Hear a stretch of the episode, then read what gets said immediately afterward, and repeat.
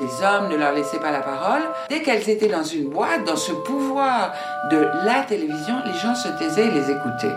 On a parlé de donner la liberté. Est-il raisonnable de donner la liberté? Vous êtes tous des hommes là. Il y a des millions de femmes en France et on est en train de discuter de savoir si on doit leur donner la liberté, si elles sont capables de prendre leurs responsabilités. En somme, nous sommes des petites personnes inintelligentes, comme des petits chiens qu'on doit promener de telle heure à telle heure et on ne nous donne pas notre autonomie, l'autonomie de notre corps. Bonjour à toutes et à tous et bienvenue dans cet épisode de Sorociné, le podcast cinéma et féministe. Je suis Amandine et aujourd'hui on enregistre dans des conditions un petit peu particulières parce qu'on est en direct avec un vrai public et on est à l'Institut de l'image à Aix-en-Provence dans le cadre des projections plurielles pour le 8 mars qui est la journée internationale des droits des femmes.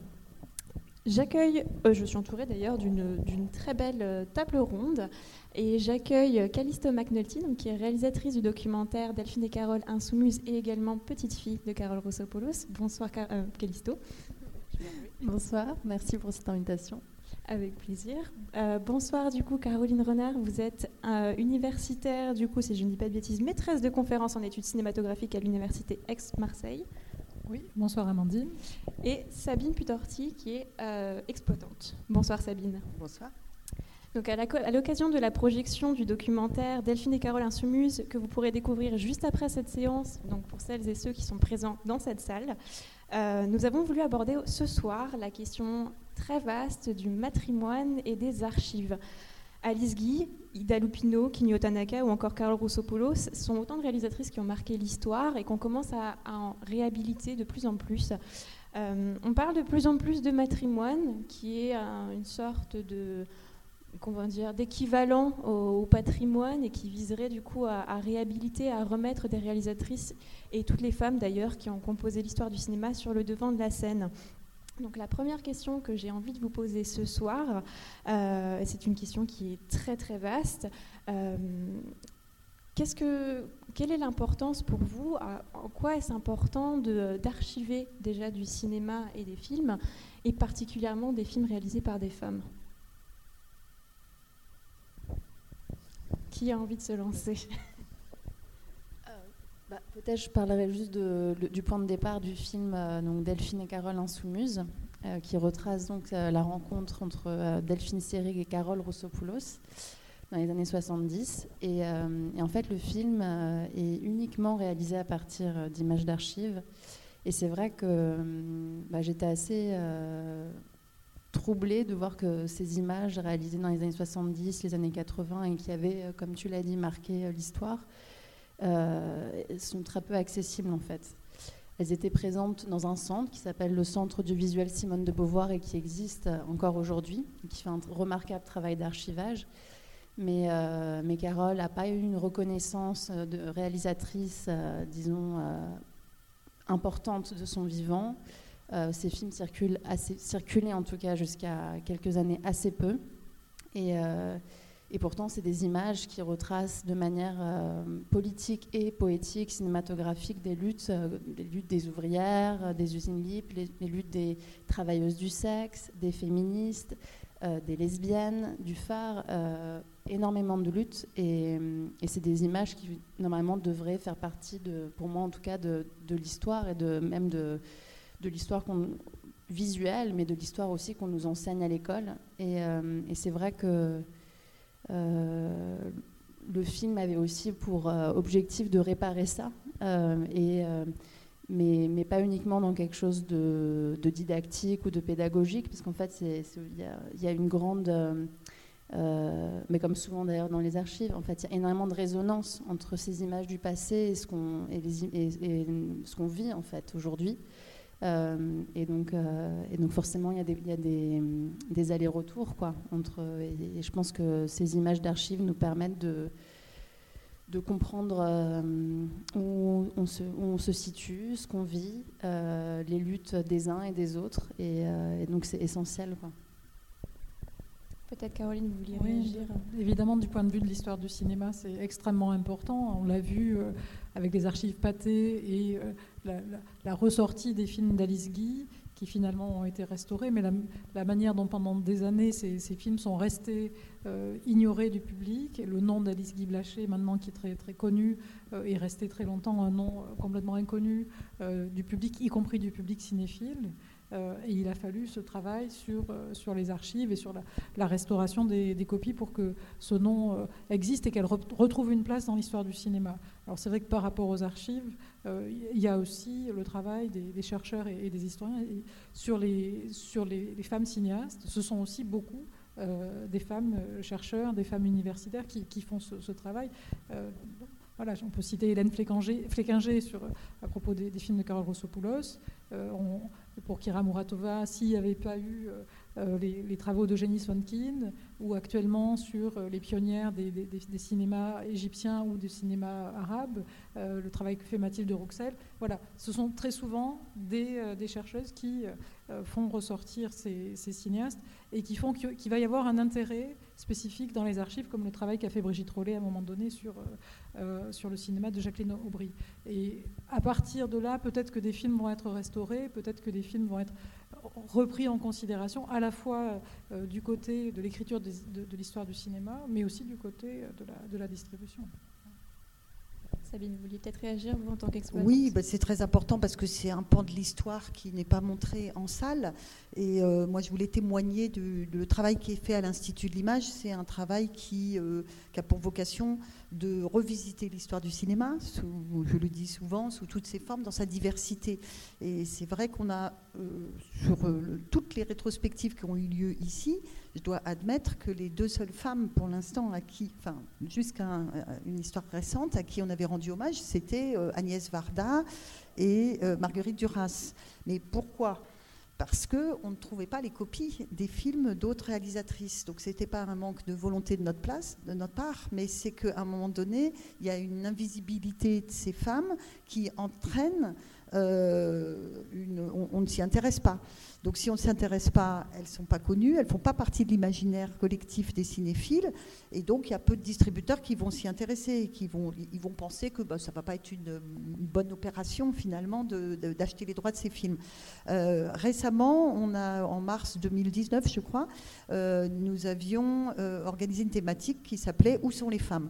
Et l'objectif était de dire, bah, voilà, les femmes, elles sont actrices, elles sont souvent à l'écran, ça c'est certain, elles sont souvent dans les métiers monteux script. Euh, elles sont aussi réalisatrices, mais où, sont, où sont les films de ces femmes réalisatrices? On avait dressé une liste assez rapidement, c'était assez facile de dresser très vite la liste des 20 euh, films de femmes cinéastes. Euh, qu'on connaissait, mais on a eu beaucoup de mal à trouver ces films. Donc en fait, en organisant cette rétrospective, on s'est rendu compte que nous-mêmes, on était pris dans une, grande difficulté. Alors je, dois dire que depuis, récemment, il y a quand même un grand mouvement pour réhabiliter euh, cette absence et que, euh, vous l'avez cité tout à l'heure, il y a des distributeurs qui, euh, rachètent, qui vont puiser euh, dans les catalogues ou auprès des, notamment par exemple Kiduyo Tanaka. Bon, donc c'est une réalisatrice japonaise dont on va montrer les films ici au mois d'avril. Et c'est vrai que c'est grâce au travail du distributeur Carlotta qui a acheté les droits, je crois, assez cher auprès des studios japonais et qui, va faire connaître cette réalisatrice qui était totalement inconnue dans l'histoire du cinéma. Je pense que aucun cinéphile ne, l'a cité. Euh, mais en revanche, il y a des réalisatrices qui sont très très connues, comme Chantal Ackerman par exemple, qu'on peut voir un peu sur les plateformes, mais dont les copies sont encore à la Cinémathèque royale de Belgique. Et, en fait, c'est pas possible de montrer aujourd'hui euh, ces films en salle. Donc il y a un gros travail. Euh, c'est pas que les salles ne sont pas prêtes à le faire, mais je crois que c'était tout un ensemble, c'est tout l'ensemble de la filière qui doit réagir pour créer l'envie et le désir chez le public de, découvrir ces œuvres, parce qu'il faut d'abord qu'elles soient connues pour que le spectateur ait envie de voir les films. Et de ce désir peut, euh, peut entraîner euh, l'envie pour des distributeurs de, s'intéresser à, ces, cinéastes, de racheter les, les droits et de les montrer. Ce qui est intéressant, c'est que vous parliez justement d'invisibilisation de ces réalisatrices et notamment du fait que ça entraîne ben, toutes, ces, toutes, ces, problématiques de diffusion par la suite. Euh, on, s'est rendu compte euh, assez récemment qu'on on a découvert, enfin on a redécouvert Alice Guy, et c'est devenu maintenant une réalisatrice dont on projette un petit peu plus souvent, ou en tout cas progressivement en travail, euh, comme du coup vous le disiez, un Kinyo Tanaka. Et on parle même d'un syndrome Alice Guy qui toucherait en fait ces réalisatrices, ou d'ailleurs ces scénaristes, ou en tout cas toutes les femmes qui auraient travaillé dans l'histoire du cinéma et qui auraient été effacées de leur propre histoire. Alors moi la question que j'ai envie de vous poser, c'est à votre avis, si les archives existent, pourquoi est-ce que ces réalisatrices sont encore tombées dans l'oubli, ou en tout cas est-ce qu'on a peu d'intérêt à les réhabiliter aujourd'hui? Ou on a eu peu d'intérêt en tout cas par le passé à les réhabiliter? Peut-être sur Alice Guy, effectivement dans les euh, euh, ouvrages d'histoire du cinéma, elle est pendant longtemps, elle, n'est pas citée. Elle est citée à partir des années 90. Il y a un livre de Francis Lacassin qui s'appelle Pour une contre-histoire du cinéma, où il y a un chapitre sur Alice Guy.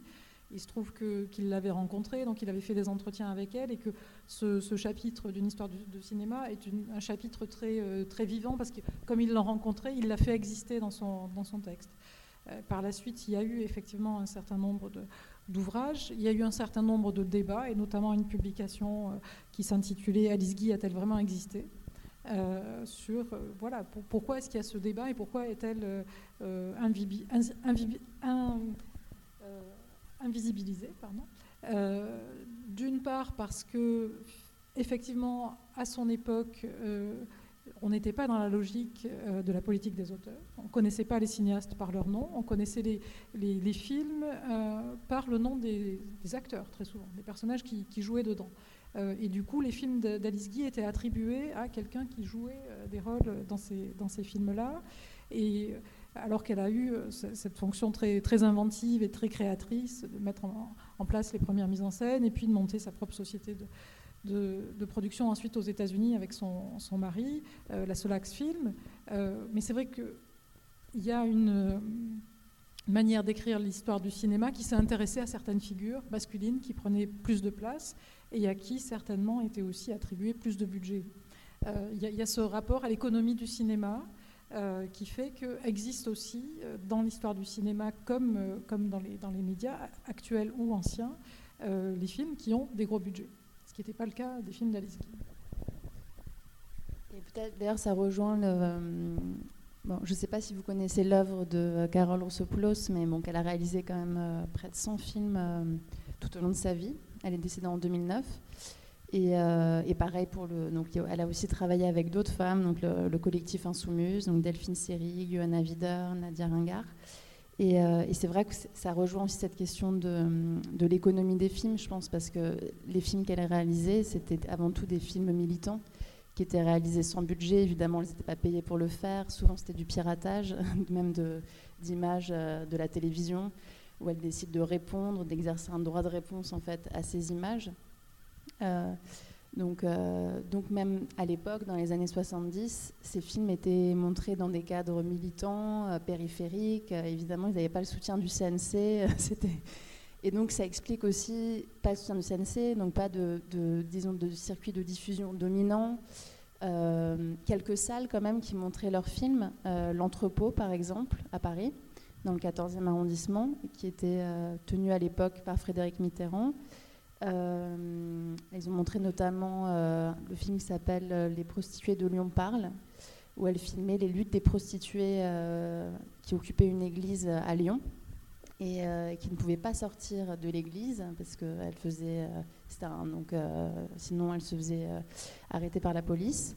Et donc Carole avait décidé de partir filmer avec sa porte-à-pack ces femmes à l'intérieur et de mettre des moniteurs à l'extérieur de, de l'Église, euh, comme presque du live. C'est extrêmement moderne en fait comme manière de, casser les murs de l'Église en fait.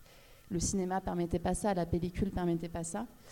Euh, euh, et, donc on voit que dans ce cadre-là, les films, ils ont une, fonction évidemment militante aussi, d'action politique et de documentation, mais avant tout pour, disons, qu'il y ait un changement social. Et, et, d'ailleurs, c'est assez intéressant, je trouve, au niveau de ce dispositif, parce que ça, c'est ce qu'elle appelle une bande vidéo à chaud, euh, où euh, elle montre comme ça des images euh, à l'extérieur de l'église pour que les passants puissent entendre et avoir accès à cette parole qui n'était pas entendue, en fait, des, prostituées.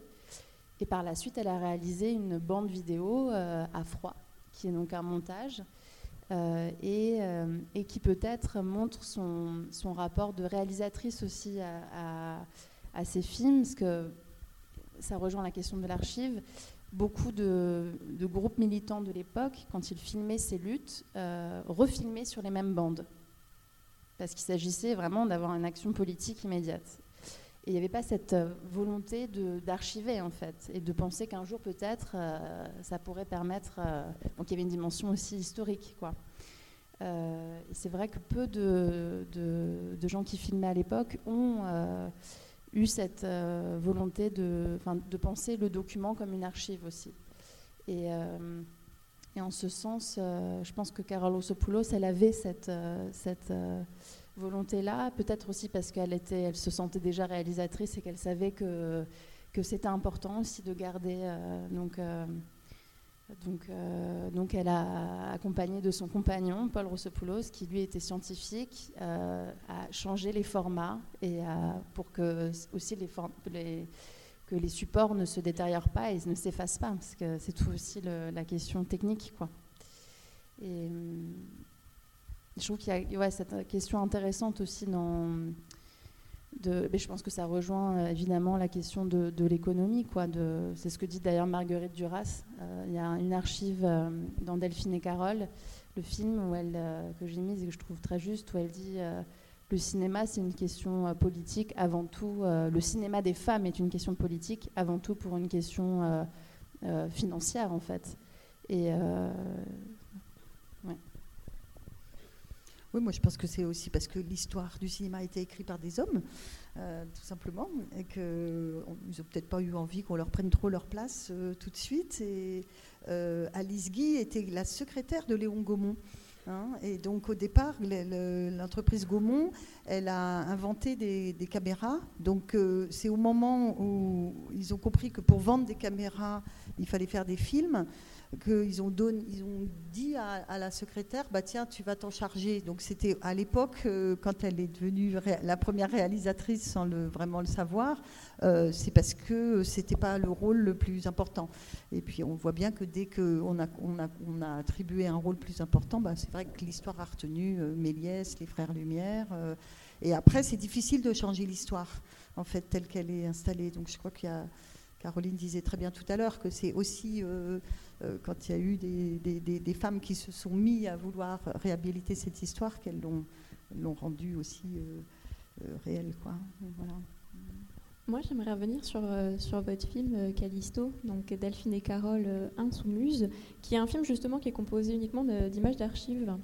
Et la question que j'ai envie de vous poser, ou en tout cas que je me suis posée, c'est est-ce que par le biais du documentaire et notamment bah, du montage, est-ce que c'est pas aussi une façon de, transmettre et de diffuser bah, toutes ces archives et euh, de, faire connaître aussi Carole Rossopoulos et le collectif Insoumise euh, si, si, c'est vraiment le, point de départ. Et euh, mais en fait, le choix d'écrire le film uniquement à travers des archives s'est fait un peu au fur et à mesure de la réalisation. C'était pas un parti pris initial. Euh, en fait, le, point de départ, c'est que euh, Carole avait initié, euh, donc Carole Sopos avait initié en 2008 un projet et elle voulait, rendre hommage à Delphine Seyrig. Et donc elle avait fait une maquette qui s'intitulait Delphine par elle-même. Et c'était uniquement réalisé à partir d'images d'archives et qui rendait hommage à Delphine Seyrig en tant qu'actrice, mais aussi en tant que féministe et en tant que réalisatrice, parce que c'est vrai qu'on connaît, on la connaît Delphine Seyrig, je trouve que c'est un très bon exemple de, ce dont on parle en fait. C'est quand même une actrice qui a joué dans énormément de films, à la fois d'auteurs, euh, de, grands auteurs, euh, du, du cinéma d'auteur, euh, et aussi des films réalisés par des femmes, Marguerite Duras, Chantal Ackerman, mais qui a réalisé et qui a aussi été très engagée dans le mouvement féministe. dans les années 70, dans la lutte aussi pour la légalisation de l'avortement, euh, euh, et, voilà. Donc en fait, cette maquette rendait hommage à, Delphine Seyrig, à ce pan méconnu de, sa personne. Et, mais bon, en creux, évidemment, quand on monte un film d'archives, même si c'est des archives, on se raconte aussi un peu à travers. Et du coup, je m'étais quand même aperçue que c'était un portrait de Delphine par Carole, quand même. Euh, et, donc, quand euh, on a voulu, avec les enfants de Carole, euh, Alexandra et Géronimo Roussopoulos, reprendre ce projet pour le, mener à bien, on a un peu, il a pris un peu une autre direction. On a vraiment assumé ce, cette, plutôt cette rencontre entre Delphine et Carole. Et en fait, il y avait tellement d'archives en fait. Il n'y avait pas besoin d'aller demander à des gens de parler de Delphine et de Carole. Elles se racontaient d'ailleurs très bien elles-mêmes à travers un certain nombre d'entretiens. Euh, donc pour Delphine Cédric, qui était très connue, des entretiens euh, euh, à, l'INA par exemple, qui sont archivés donc, sur cette plateforme-là. il y avait une, une, chercheuse, Hélène Fléquinger, qui avait filmé dans le cadre de sa thèse Carole euh, en 2007-2008. Donc il y avait une dizaine d'heures de rush où Carole parle euh, de toute cette époque, de son rapport à la réalisation. Donc il y avait une matière foisonnante. Et il y avait surtout leurs films, et en fait, elles se racontent aussi à travers ce qu'elles font. Donc, euh, donc en fait, c'était presque, j'avais pas besoin. en fait, après l'enjeu, c'était comment raconter une histoire à travers ça, puisqu'il ne s'agit pas de juxtaposer comme un patchwork des archives mais, mais, de, mais qu'elle se raconte elle-même, comme, comme Carole le faisait d'ailleurs dans ses films. Elle disait euh, euh, que, par opposition peut-être parfois au cinéma et à la télévision, surtout avec les journalistes, c'est que souvent on entend rarement euh, l'expérience des personnes racontées de leur point de vue en fait. Souvent on passe par l'intermédiaire d'un journaliste par un montage très très haché qui en fait décontextualise totalement la parole, où il n'y a pas de place à la réflexion, au silence, au doute. Euh, et pareil dans le cinéma du coup, parce que c'est un regard principalement masculin, masculin privilégié sur euh, des femmes souvent, parce que souvent les personnages principaux sont des femmes, et donc ça pose la question aussi de bah, comment on montre euh, soi-disant la réalité. Et on voit que cette réalité, bah, elle dépend du regard, d'où on se situe.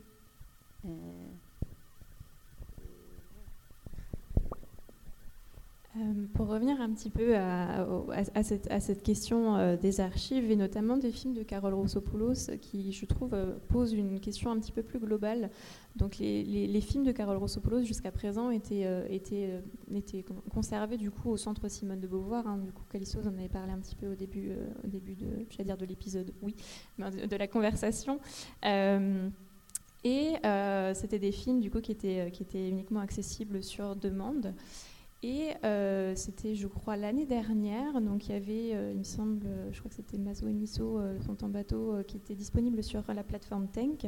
Et ensuite, c'est Mubi, la plateforme de streaming Mubi, qui a acquis les droits de pas mal de films de Carole Rossopoulos et qui a permis, en tout cas, de les rendre visibles au, grand public. Alors la question que moi je vous pose à toutes les trois, c'est est-ce que vous pensez que justement les plateformes de streaming ont changé ou en tout cas ont permis un peu enfin en tout cas, quel, enjeu en fait les, plateformes de streaming euh, peuvent avoir dans la diffusion euh, du matrimoine particulièrement, et en tout cas des films réalisés par des femmes? Alors, bon, là, effectivement, vous avez cité euh, la plateforme Mubi, Tank ou, la Cinétech, qui sont quand même des plateformes assez exigeantes hein, sur les choix des films qu'elles diffusent. Euh, qui sont des plateformes de, quasiment de cinéphilie euh, et qui font, enfin, qui s'adressent, je pense aussi à un public qui va peut-être aller en salle. C'est pas un public exclusif euh, de, la salle, c'est pas le même public que celui de plateformes comme Netflix ou, d'autres espaces en, ligne. mais c'est vrai que ce sont des plateformes qui ont fait des choix aussi de valoriser des, des, cinéastes femmes qu'on ne voit pas ailleurs, qu'on voit peut-être plus difficilement dans certaines euh, dans la, dans, la, distribution en salle. Euh, et c'est vrai qu'on peut voir euh, sur Mubi récemment les films de Barbara Hammer, les films de, de Carole Rossopoulos, qu'on ne voit pas ailleurs. Est-ce que ça, a un effet sur l'économie de, ces films-là? Est-ce que ça a aussi un impact ensuite sur la diffusion de ces films en salle? Parce que l'un n'est pas forcément contradictoire avec l'autre. Il y a aussi le, phénomène de certains festivals qui vont soutenir des, des, réalisatrices ou mettre à l'honneur une rétrospective d'une de ces, réalisatrices aussi. c'est aussi des phénomènes contemporains assez, assez importants. c'est vrai que le, cinéma actuel connaît, après 2017, après l'affaire Weinstein, une, attention et un, euh, un souci euh, à l'égard de la place des femmes dans le cinéma qui n'existait pas avant. Alors, euh, est-ce qu'on est dans les, dans les, les remous de ce phénomène qui a été extrêmement médiatisé? Est-ce que ça va être quelque chose de plus profond et de plus durable? Pour l'instant, on ne sait pas le dire. Mais en tout cas, il y a quelque chose qui semble s'installer de, cette attention portée au cinéma des femmes à ces différents niveaux que sont les plateformes, les festivals de cinéma, euh, et aussi les rétrospectives, euh, les rétrospectives en salle. Il me semble qu'il y a plusieurs, niveaux, plusieurs choses qui, se, qui, qui s'associent. Bah, bon, c'est vrai que la France, les salles en France euh, ont réussi à imposer une chronologie des médias importante parce que c'est une chronologie qui a défendu la place du cinéma comme étant le premier lieu pour diffuser euh, un film qui vient d'être produit, distribué.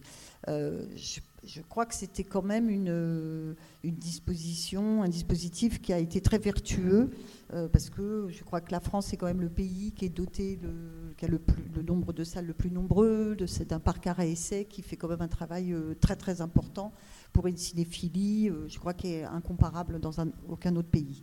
Maintenant, l'arrivée de ces plateformes, c'est un vrai bouleversement.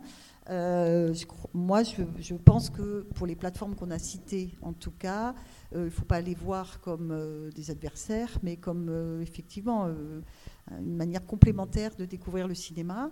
Si pour l'instant c'est le lieu sur lequel on peut découvrir ces films, moi je, pense que ça ne peut que créer ce dont on parlait tout à l'heure, le fait de les, de les rendre plus connus et plus désirable en quelque sorte. Euh, maintenant, euh, voilà, je pense que c'est un enjeu un peu important. Euh, il faudrait que ça aille de pair, et c'est le cas avec le fait que des distributeurs achètent les droits pour la diffusion en salle des films de Carole Rossopoulos, par exemple. Et on pourrait faire une rétrospective. On l'a fait un peu hein, déjà. On a déjà montré plusieurs fois hein, notamment debout. Enfin bon, parce qu'on peut quand même louer au sentiment de Beauvoir, mais c'est pas la même chose quand un distributeur fait le travail d'avoir une copie, de la restaurer, de, et de proposer à tout le parc de salles français euh, de le diffuser. Donc les, choses vont de pair. Voilà. Après, il y a des. je pense que pour l'instant, c'est un travail utile. Justement, pour vous, euh, quelles sont les difficultés euh, que vous ressentez dans la diffusion de ces films? Qu'est-ce qui pose problème concrètement, en fait, euh, qui fait qu'il y a certains films qu'on ne peut pas montrer? C'est de trouver la copie. Quand on a voulu montrer les films de Chantal Ackerman pour la rétrospective Où sont les femmes, la difficulté, elle est financière, c'est qu'il y a des copies à la Cinémathèque de Bruxelles qui coûtent très très cher. Et puis on a le droit à une diffusion. Et puis, euh, voilà, le, une réalisatrice euh, hongroise, dont tu vas me redonner le nom, Caroline. Alors, bulgare, Kira, Kira Murotova. Non, non, mais je parlais de Martha. Martha euh, Mezzaros. Voilà. Ah, bon, j'aimerais beaucoup montrer ces films, mais bon, il n'y a pas de copie, il n'y a pas de distributeur en France. Il y en a beaucoup comme ça. on voulait montrer aussi des, des, films de. Elma Sanderbrams, par exemple, les films n'étaient pas en distribution. Donc moi, je pourrais faire, vous faire la liste des films qu'on aimerait montrer, mais pour lesquels il n'y a pas les droits et il n'y a pas de copie. Donc la difficulté principale, elle est là. Et après, elle est financière, parce qu'on pourrait aller chercher des films dans les cinémathèques, mais ce n'est pas du tout le même coût. Donc nous, on n'a pas les moyens, en fait. Si j'ai une parce que du coup, euh, si, c'est parce qu'il y a peu de copies de films de Chantal Ackerman qu'elles coûtent très cher à la location C'est, qu'il n'y en a pas qui circulent. C'est pas qu'il n'y a pas de copies, c'est que pour l'instant, ils sont conservés dans une cinémathèque. Et la cinémathèque, elle n'a pas le même rôle qu'un distributeur. La cinémathèque, elle conserve des films. Elle peut et elle peut les sortir ponctuellement, mais comme c'est pas son métier et qu'effectivement les copies sont rares, euh, ça, va avoir un coût très important. Le distributeur, il rachète le droit euh, à un producteur ou à un ayant droit euh, pour dire voilà, moi j'ai envie de, faire un travail autour de ces films, donc il va investir, acheter les droits, euh, restaurer, ou soit si c'est des films en 35 mm, il va les passer en numérique. Et ensuite, il va faire un travail d'appeler toutes les salles et de dire voilà, nous, on, ressort les films de Carole Rossopoulos. Est-ce que ça vous intéresse Donc, il travaille avec un réseau, il va faire des affiches, il va faire de la publicité, il va appeler des attachés de presse, il va en parler dans les médias. Et donc, il va, par exemple, ce qui se passe aujourd'hui avec Kinuyo Tanaka. Il y a un distributeur qui fait un vrai travail de distribution pour faire connaître en, en deux mois de temps, on a fait connaître une réalisatrice japonaise qui était inconnue il y a encore deux mois. Donc ça, c'est un travail à part entière et qui, n'est pas le travail des cinémathèques. Le travail des cinémathèques, c'est conserver des copies. Donc je pense que c'est ce maillon-là qui nous manque aujourd'hui.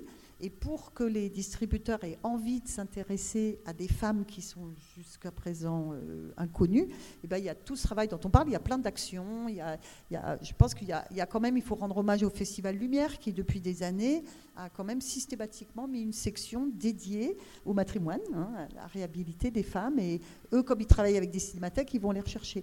Après, il y a bah, l'action qu'on mène là, projection plurielle, euh, avec donc une association régionale Écran du Sud et soutenue par la métropole, euh, qui a demandé à Écran du Sud de, faire un travail. Euh, autour de la diffusion de films de femmes, et ce qu'on fait depuis le, mois d'octobre. Donc je pense qu'en multipliant les actions, on multiplie les occasions pour montrer leurs films, et encore une fois, plus on retiendra leur nom parce qu'elles seront dans un programme, plus on dira ah bah oui je connais, et, ça va créer un désir nouveau.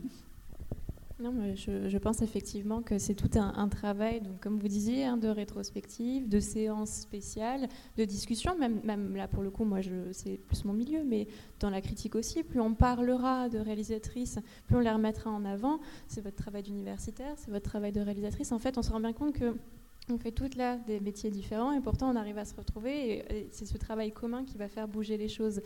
Et est-ce que vous pensez justement qu'il y a eu un avant et un après? Parce que là, on a l'impression que depuis Alice Guy, euh, on a d'un coup, on redécouvre plein de réalisatrices. Donc il y a eu une belle rétrospective sur Ida Lupino, on a eu Kinyo Tanaka, et qu'est-ce qu'on sait, que sais-je encore, qu'est-ce qu'on va pouvoir découvrir encore euh, prochainement?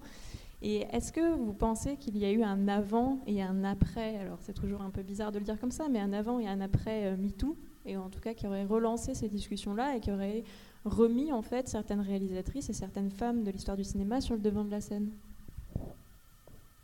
Je pense qu'il y a une, volonté du côté des, femmes qui sont dans les métiers du cinéma, des femmes qui font les films, effectivement de s'organiser autrement. D'une part, euh, de, lutter contre les violences faites aux femmes dans les métiers du cinéma, qu'elles soient euh, des, actrices ou qu'elles soient euh, des professionnels derrière la, caméra, mais aussi de se doter de moyens qui leur permettent euh, de se visibiliser, de s'organiser. et donc il y a un certain nombre de structures qui se sont euh, mises en place euh, dans, les, dans les métiers. Il y a notamment le collectif Femmes à la caméra.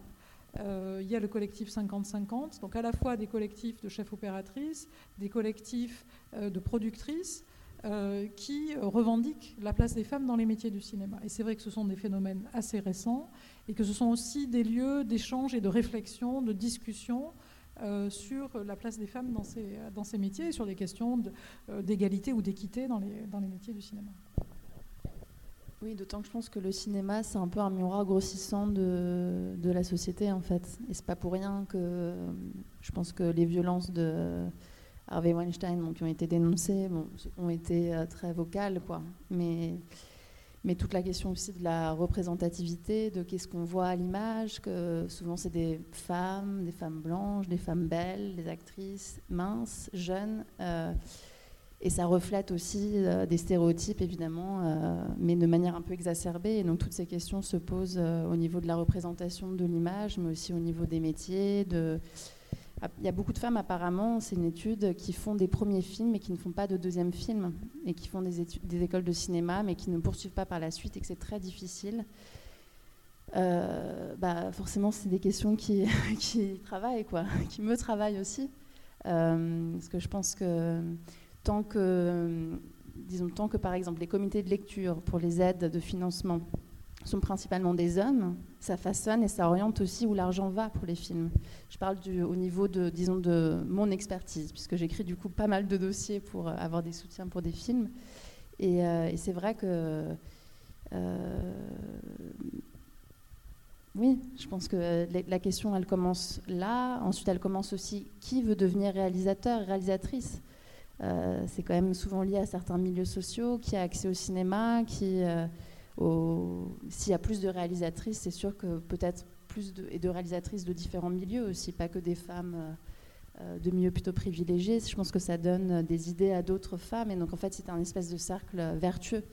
Euh, qui se joue, euh, je pense pas qu'il y ait un début une fin, d'ailleurs si on travaille à la diffusion, à la valorisation des archives, on permet en fait aussi à peut-être à plus de femmes d'avoir envie de faire ce métier. Ensuite, euh, s'il y a plus de réalisatrices, bah, elles ont plus de poids aussi dans les comités de, lecture, de sélection, de, festivals, et tout ça est, imbriqué en fait. C'est une grosse machine assez compliquée, mais qui, qui je pense, est en train de bouger. quoi qui est pour le mieux finalement, parce que c'est vrai que c'est un engrenage qui entraîne, comme vous le disiez, hein, c'est un cercle vertueux et euh, une chose va en entraîner une autre. Et puis, euh, est-ce qu'on peut espérer un jour arriver à une parité et à ce fameux 50-50 que le collectif 50-50 clame? On l'espère en tout cas, et euh, je pense qu'on espère pouvoir en reparler d'ici là et voir qu'est-ce qui a changé.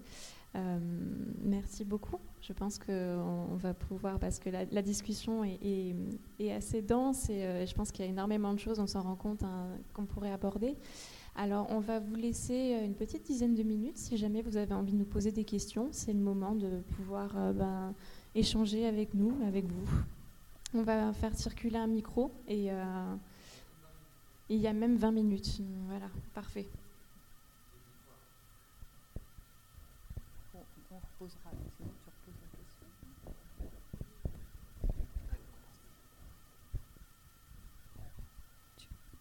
Je peux parler? non, sinon, on peut, ils peuvent poser la question, puis elle la reprendra avec le micro.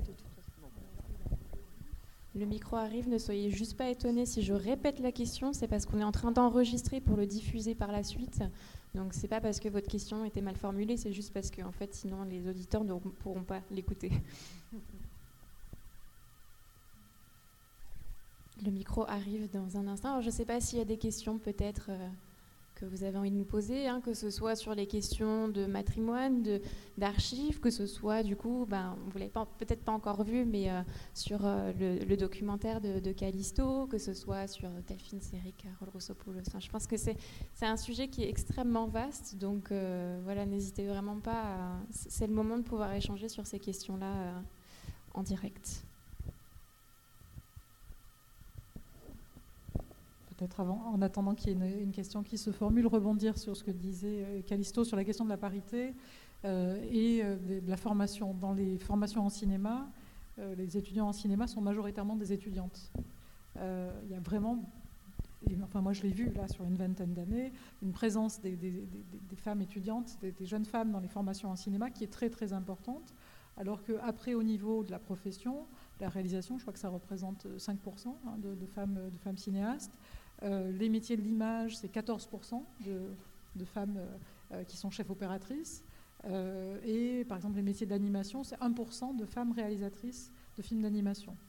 Donc, alors qu'il y a une, présence très très forte des femmes dans les formations de cinéma, que deviennent-elles? C'était une question qui, était, valable il y, a, 10 ans, il y a 20 ans, mais qui est encore, importante aujourd'hui, puisqu'on ne les retrouve pas. Donc, que, se passe-t-il dans la vie de ces, femmes qui ont au début une ambition, un projet euh, de, travailler dans les métiers du cinéma, de réaliser des films, et qu'est-ce qui les en empêche? Je ne sais pas s'il n'y a toujours pas de questions. Ne soyez pas timide. Pour rebondir peut-être juste sur ce que vous venez de dire, Caroline, euh, c'est vrai que vous venez de donner des statistiques et je pense que le fait justement aujourd'hui d'avoir des institutions qui, qui, chiffrent un peu euh, ben, toutes ces disparités et ces inégalités qu'on a euh, au sein des différentes professions, que ce soit dans le milieu, des, enfin, dans le milieu du coup des, écoles de cinéma, que ce soit les réalisatrices, les scénaristes ou même les représentations. Hein. chaque année, du coup, c'est le collectif 50-50 qui fait une grande étude, ce qu'on appelle les assises, donc chaque année avec euh, justement plein de statistiques. Donc si jamais ça vous intéresse, n'hésitez pas à aller puiser là-dedans parce que c'est des mines d'or d'informations. Et c'est en même temps un petit peu déprimant de se rendre compte qu'il y a beaucoup d'inégalités, euh, plein de niveaux. Et de cette façon, ça rejoint ce qu'on disait jusqu'à présent, hein, c'est que une chose en entraîne une autre et que ben, forcément, s'il y a moins de monde, s'il y a moins de, femmes qui arrivent à passer derrière la caméra, bah, du coup, ça impacte aussi sur les représentations à l'écran, sur leur diffusion, etc. C'est vraiment un engrenage qu'on retrouve, euh, qu'on trouve là-dedans. Et je trouve qu'effectivement, c'est de voir ces études chiffrées, d'avoir les chiffres sous les yeux, ça permet vraiment de se rendre compte de l'ampleur en fait euh, de, ces inégalités-là et, en tout cas bah, c'est le but de, ces, de, ces, collectifs et je crois que c'est un peu tout aussi ce qu'on essaie d'œuvrer à notre façon, hein, c'est de, pouvoir les résoudre et pouvoir avancer, progresser. Je crois que le collectif 50-50 quand il avait été créé, il me semble qu'il s'était donné deux ans euh, d'existence. C'était après l'affaire Weinstein, donc je crois que c'était 2018. Et je crois qu'en 2020, c'était, elles voulaient faire leurs dernières assises en disant bon, ça y est, on a atteint la parité. Et puis en fait, en 2020, elles sont arrivées, elles ont dit bah en fait pas du tout, la parité n'est pas du tout atteinte. Et aujourd'hui, ben voilà, le collectif existe encore et œuvre à différentes échelles pour pouvoir améliorer ça. Mais tout ça pour dire qu'en fait, même si l'affaire Weinstein, on a l'impression qu'il y a un post-MeToo, parce qu'on en parle beaucoup, hein, de cet après-MeToo qui aurait ébranlé tout le, milieu du cinéma et toute la société en général on se rend bien compte finalement que, c'est encore en progrès et que la question n'est pas euh, qu'est-ce qu'il en est maintenant, mais qu'est-ce qu'il en sera plus tard et comment œuvrer pour que ce plus tard ben, soit dans le bon sens. Et je pense qu'en plus, le, ça rejoint encore une fois la, la thématique qui est l'archivage et, le matrimoine, mais c'est qu'on a souvent, je pense, un rapport un peu amnésique en fait à, l'histoire et même dans les milieux féministes en fait. Et c'est étonnant parce que on dit après MeToo, avant MeToo, mais déjà dans les années 70, il y a un film de Delphine Seyrig qui est mais avant-garde, enfin c'est Sois belle et tais-toi.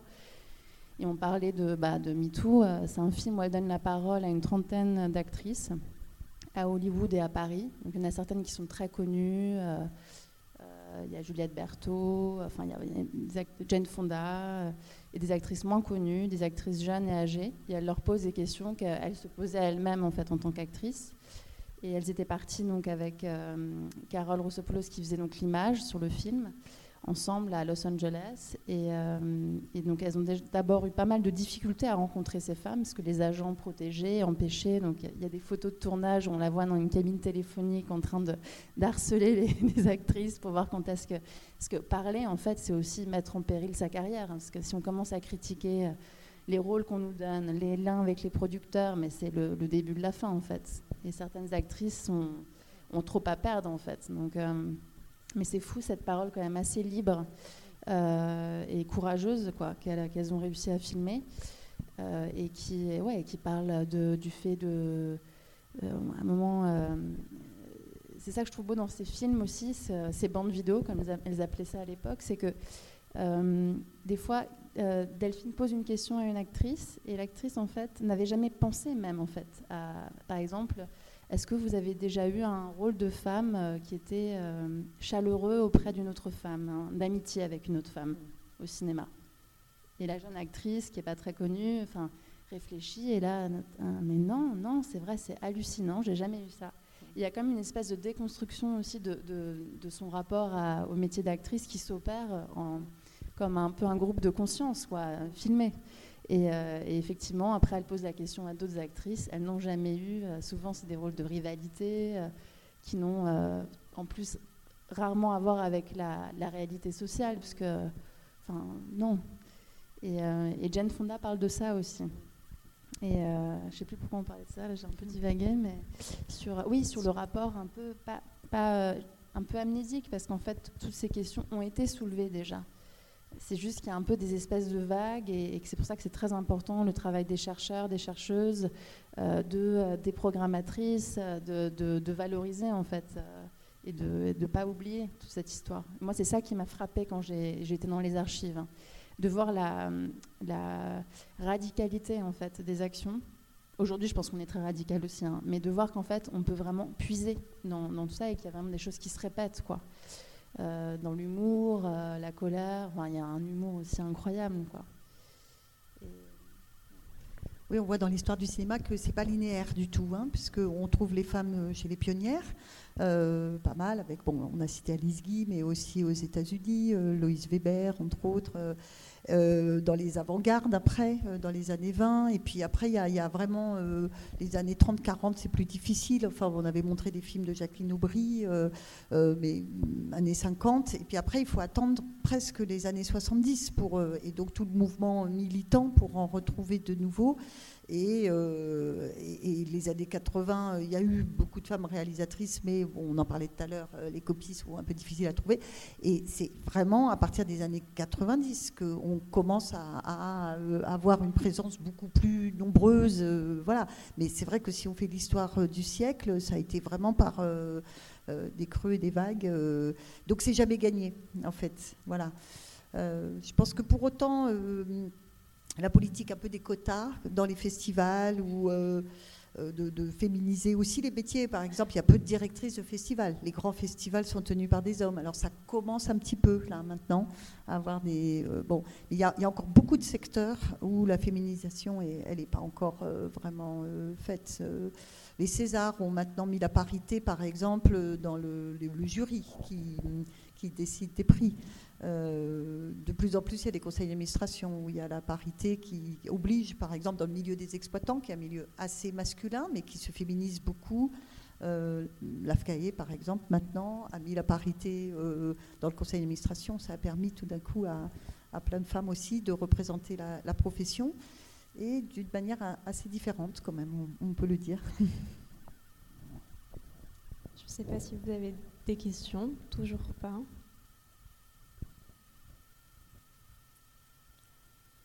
Ouais, moi, moi, je reviens un petit peu sur ce que vous avez dit, Calisto, mais dans, votre film que vous allez découvrir du coup juste après, il y a une archive que je trouve incroyable, c'est celle du, celle du, euh, Festival de films de femmes de Créteil, avec euh, Marguerite Duras, Chantal Ackerman, Delphine Seyrig. Et en fait, c'est exactement ce que vous disiez, c'est que c'est d'une telle modernité, je crois que, je sais plus la date exacte, mais je crois que c'est les années 70. On est dans les années 70 et on parle déjà de regard féminin, on parle de représentation, on parle de la nécessité d'avoir des équipes euh, féminines, ou en tout cas composées euh, de, plusieurs, euh, avec des métiers, comment dire, avec plusieurs femmes derrière la caméra, que ce soit en, tant que technicienne, etc. Et c'est vrai que je trouve que c'est une archive, et quand on la voit aujourd'hui, je trouve qu'elle est, c'est une archive qui est très émouvante, et en même temps, profondément déprimante. Parce qu'on se rend compte qu'en fait, on était dans les années 70 et ces discussions-là, elles ne sont pas arrivées après MeToo, elles ne sont pas arrivées du jour au lendemain, qu'elles étaient déjà là depuis le début. C'est juste qu'en fait, on les avait, ben, comme vous le disiez, hein, on, les a oubliées tout simplement. Et c'est pour ça que je pense que de remettre, donc on parle beaucoup de, remettre euh, en avant. Euh, des, réalisatrices, des, films réalisés par des femmes, par la diffusion, etc. Mais juste même des archives de conversations, de discussions, comme on pouvait en avoir à ce moment-là, c'est super important parce qu'on se rend compte que ces discussions-là, elles existaient déjà et qu'elles ne sont pas arrivées du jour au lendemain et que du jour au lendemain, on ne s'est pas dit, euh, mince, euh, Weinstein, euh, faire MeToo, le regard féminin, etc. C'est pas des choses qui sont arrivées miraculeusement. Mais en tout cas, c'est voilà, c'est tout ça pour dire que c'est, bah, comme vous disiez Sabine, je je vais pas répéter parce que vous l'avez très bien dit, c'est qu'il y a une espèce de, de, moment en fait dans l'histoire du cinéma où on oublie en fait. Je pense que c'est tout ce travail de comment faire pour euh, réhabiliter tout ça et comment faire en fait pour qu'on n'oublie pas. Après, il y avait la question de l'économie qui était intéressante aussi. Euh, en préparant, on en discutait tout à l'heure, pourquoi par exemple Agnès Varda euh, est restée très célèbre et pendant longtemps un peu une des rares euh, réalisatrices françaises, bon par son talent hein, d'abord, mais son talent était visible parce qu'elle a créé sa propre société de production et de distribution. Donc elle s'est assurée la possibilité de faire des films et puis euh, de, les montrer. Et donc, euh, je crois que ça passe par là, de prendre en charge aussi euh, un nouveau mode de production, tu en parlais, et on voit un petit peu partout surgir. Nous, dans le domaine de l'éducation à l'image, il y a aussi des petits collectifs qui se montent là autour de la pellicule 16 mm qui est Ce sont des femmes qui, le font. Et donc, voilà, moi, je suis confiante parce qu'il y, a un grand mouvement là qui est en en place et qui a envie d'inventer euh, des choses euh, dans une nouvelle économie et avec détermination. Euh, oui, et l'importance de ces collectifs, c'est effectivement de, permettre aux femmes de, s'autoriser à prendre ces places-là. Je me souviens d'un texte de Germaine Dulac dans les, années, dans les années 30 où elle disait Ah oui, oui, je suis metteur en scène, je fais des films. C'est un métier d'homme. aucune autre femme ne pourrait le faire, j'ai un fort caractère, mais c'est un métier d'homme. Donc il y a ce, regard, ce stéréotype de genre qu'elle retourne pour elle-même, qu'elle endosse euh, et qu'elle prend en charge, euh, mais qui était effectivement une limite très probable pour énormément de femmes. Euh, et, qu'on est en train quand même de, dépasser aujourd'hui. Et le fait de voir, d'avoir des exemples joue cette fonction aussi pour les, pour les femmes qui prennent ces, ces rôles en, charge, qui prennent professions. Et après, il faudra aussi qu'il y ait des petits changements sociétaux, parce que c'est vrai que si on part en tournage pendant des semaines et qu'il y a une famille, euh, voilà, il faut aussi que le partenaire, le conjoint, si la femme a des enfants euh, ou la conjointe, euh, voilà, puisse. Et je pense que c'est aussi des questions qui, qui, ça explique aussi pourquoi il y a beaucoup de jeunes réalisatrices et que c'est plus difficile pour des réalisatrices plus âgées aussi de faire ce métier, parce que c'est vrai que tant qu'on est dans une société patriarcale, bah, ça peut coincer un petit peu. Euh, mais je trouve que c'est super intéressant ce truc aussi d'être productrice de ses propres films et de diffuser. Euh, euh, parce que même Agnès Varda, malgré sa célébrité, certains de ses films ne, trouvaient pas de financement. C'est incroyable. Mais Glaneur et Glaneuse, elle l'a fait avec une économie hyper resserrée, grâce en fait, je pense à, recettes d'autres films qui étaient donc, mais elle n'a eu aucune aide en fait. Après, le film a été est très libre aussi dans sa forme. Je pense que c'est que aussi elle, elle sort des, d'un peut-être d'un un formatage un peu de, de, voilà, de documentaire de télévision. Et à partir du moment où on sort de ça, euh, il faut se créer euh, euh, d'autres. c'est un autre langage. Et je pense que c'est donc en fait c'est une, une question de langage en fait, un langage euh, plus expérimental, un langage de femme sans vouloir essentialiser et dire qu'il y a un cinéma féminin ou masculin, mais clairement, selon l'expérience des uns et des autres, euh, qui sont liés quand même à notre genre, à notre, à notre expérience, ben on, ne fait pas les mêmes films, on ne porte pas le même regard sur le monde. Et, euh, donc tout ça, c'est une question aussi de, d'expérience, de, langage, qui sont plus ou moins périphériques, plus ou moins dominants. Et, et qui ne sont pas toujours soutenus. Et je crois que c'est un peu tout le travail en fait de, de Carole Rossopoulos, hein, c'est vraiment d'y aller avec sa petite caméra porte-à-pack et d'aller filmer en fait, et de se dire qu'il ne faut pas attendre qu'on nous donne la parole, mais en fait juste y aller. Et d'ailleurs, c'est ce, que, tout le collectif Insoumise va faire, hein, c'est qu'elles ne vont pas juste garder la parole entre elles, c'est qu'elles vont vraiment éduquer aussi d'autres femmes à utiliser ces outils-là et pouvoir aussi produire et réaliser, etc. Et donc voilà, c'est cette histoire de, transmission et vraiment ce, truc de, ben, à un moment donné, si on ne nous laisse pas la parole, ben, on n'a pas le choix, il faut y aller quand même. Et, c'est ce que vous disiez, Calisto, hein, c'est ce qu'il y a dans cette très très belle archive, et c'est ce que dit Marguerite Dura, c'est qu'à un moment donné, le cinéma euh, de femmes est un cinéma politique par essence parce que ben, n'a pas forcément les moyens et que ben, dans tous les cas, il faut qu'on y aille. Et c'est une liberté aussi parfois de ne pas avoir euh, de bricoler. Ça donne parfois une plus grande liberté aussi, je pense. Euh. Il ne faudrait pas que ce soit que ça toujours, mais je pense que. Oui. Je vois une main qui s'est levée. Je vois deux mains qui s'est levées.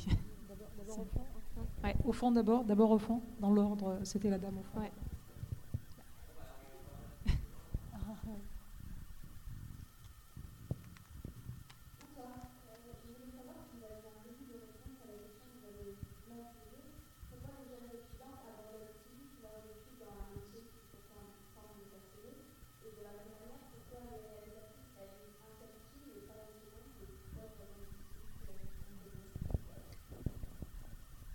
Je, vais répéter la question, hein, vous me dites hein, si j'oublie la moitié, c'est possible. Euh, du coup, euh, on, vous pose la question, du coup, Caroline, par rapport à ce que vous disiez tout à l'heure, euh, notamment sur les écoles de cinéma, et pourquoi est-ce que... non, j'ai peut-être oublié la moitié, mais pourquoi est-ce que les filles abandonnent voilà, plus facilement que, les hommes après, dans, la, dans, voilà, merci, dans, leur, carrière de cinéaste? Alors, il y a, plusieurs, euh, plusieurs raisons, et Callisto euh, évoquait effectivement le fait qu'on est encore euh, dans une société patriarcale et qu'une jeune femme qui démarre, une vie professionnelle et qui a des enfants, finalement, en cinéma, c'est pas pratique d'avoir des enfants, pas pratique du tout. Et que si on est chef opératrice, qu'on est enceinte, tout de suite on est regardé en se disant mais qu'est-ce qu'elle fait là? Avec son, gros ventre et pourquoi elle n'est pas chez elle. Et, mais elle a des enfants à la maison. Donc une femme qui part sur un tournage euh, travailler, qui laisse ses enfants à la maison, c'est pas très bien vu. Alors qu'un homme qui fait ça, c'est normal, c'est son, rôle, c'est rôle d'homme. Une femme qui fait ça, c'est pas valorisé en tout cas. Hein. Donc elle n'est pas soutenue de ce, de ce point de vue-là. c'est une explication, c'est pas la seule. Il y a une autre explication, euh, peut-être aussi, qui là est une explication euh, liée au mode de production, qui est que effectivement, que ce soit le CNC ou des producteurs indépendants, on fait beaucoup plus facilement confiance à des hommes qu'à des femmes et on confie plus facilement euh, de l'argent euh, à, un, réalisateur qu'à une réalisatrice. Ça, c'est vraiment euh, montré, prouvé, et que le plus gros budget qu'une réalisatrice obtiendra, ça sera le plus petit budget qu'un homme obtiendra, qu'un réalisateur obtiendra. Donc il y a une explication sociale et puis il y a une explication économique. Voilà. Donc il y a, ces, deux, ces éléments qui se, croisent. Après, il y a certainement des raisons euh, autre et, personnel, mais c'est deux éléments euh, de réponse sur, cet aspect-là.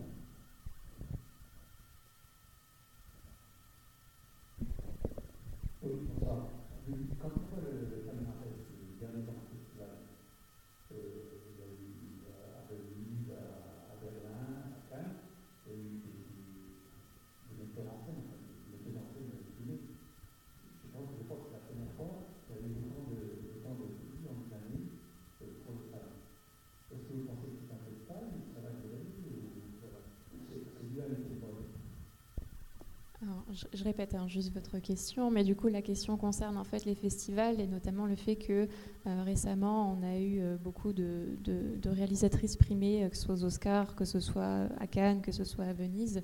Et la question du coup concerne, enfin du coup la question est est-ce que c'est un effet de mode ou est-ce que justement c'est une prise de conscience de l'industrie? Bah, en fait, on ne sait pas parce qu'on ne sait pas quels sont les débats des jurys dans ces grands festivals. C'est vrai que le, le fait de se poser la question, ça veut dire que c'est pas gagné encore. Euh, moi, je pense qu'on aura gagné le jour où on se permettra de pas primer un film de femme parce qu'on dit qu'on l'aime pas. Voilà. Maintenant, euh, ça sert qu'il y ait des femmes qui aient des prix parce que quand même, euh, quand on regarde les palmarès du Festival de Cannes, il y a eu très très peu de palmes d'or. Enfin là, on l'a redit, c'était la deuxième, hein, Jane Campion et, et Julie Ducorneau. Donc voilà, ça veut dire que c'est pas encore gagné.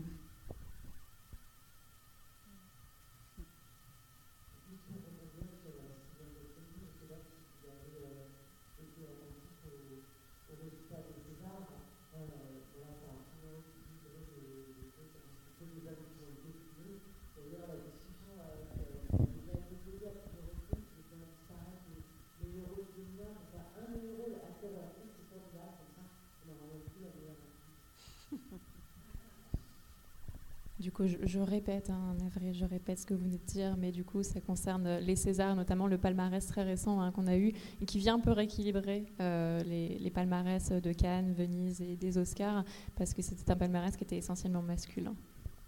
Alors, pourtant, ils ont rééquilibré le, les gens qui votaient, en fait. Hein. Euh, comment?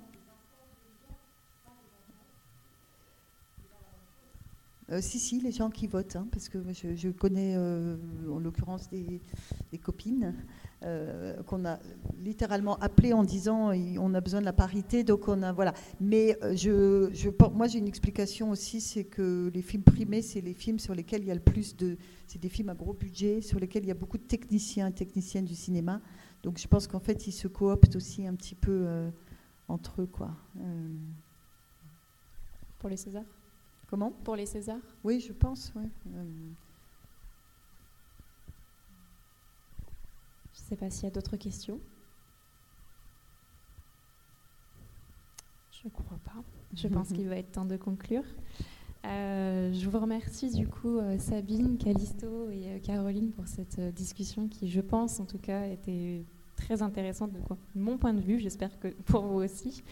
Euh, pour celles et ceux qui sont dans la salle, du coup, vous allez découvrir le documentaire donc Delphine et Carole Insoumus donc juste après. Pour celles et ceux qui nous écoutent, le film est disponible en VOD, donc je vous encourage vivement à le découvrir.